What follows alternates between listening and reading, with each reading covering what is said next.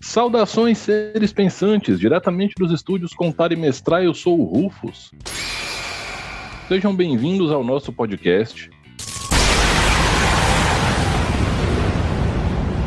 Podcast de hoje é um oferecimento dos nossos apoiadores do Catarse e dos nossos amigos e parceiros, a Tribo Arquearia, a Hamburgueria Tom Artesanais e o Sebo do Anderson. Galera, hoje eu trago Tiago Monte Alegre. E aí, pessoal, beleza? Voltando aqui à casa do Contar e Mestrar para conversar um pouco com vocês sobre algumas coisas interessantes aqui. Bom, a gente está em outubro, esse é o podcast especial de Halloween e hoje, primeiro de tudo, a gente vai apresentar um sistema que tem tudo a ver com Halloween, que é Cult, Divindade Perdida. Tiago, explica pra galera o que, que é Cult. É, bom, é, Cult é um RPG, né, bem... um RPG contemporâneo, né, a sua primeira edição surgiu em 91, é, ele tem sua quarta edição agora, e na minha opinião é a mais grandiosa de todas, e é um RPG de terror, foda pra cacete, é, mais 18 total, né, Não, nem precisava dessa informação, ou precisava, né, e é um RPG suecozinho bem divertido. Bem divertido mesmo.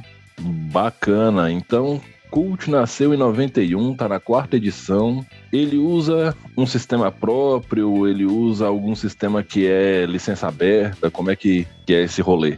Bom, ele usa o Powered by the Apocalypse, né, PBTA para os mais íntimos, que foi desenvolvido pelo Miguel Miguel Baker e Vincent Baker, né, para para o seu jogo, né, que saiu em 2010, o Apocalypse World, e é um, uma, um sistema totalmente licença aberta. Eles até é, incentivam isso, né? Os breakers eles projetaram o, o mecanismo do, do PBTA para que outros designers de jogos pudessem hackeá-lo assim, criando jogos com mecânicas semelhantes, mas mundos e regras completamente únicos. E esse é o caso do Cult, né? O Cult usa esse sistema e cara, esse sistema em Cult ele faz muito sentido, tá ligado?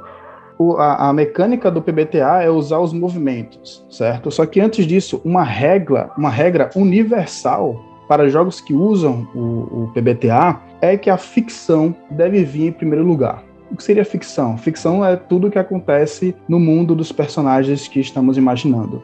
No PBTA existem os movimentos, certo? Que são coisas que nós jogamos dados para ver se nossos personagens vão conseguir executar determinadas tarefas. Cifrando com a linguagem de D20, os movimentos seriam uma mistura de ações pré-definidas com as features de classe do seu personagem, certo? Que definem o que, que ele tem de único. Não é isso, Thiago?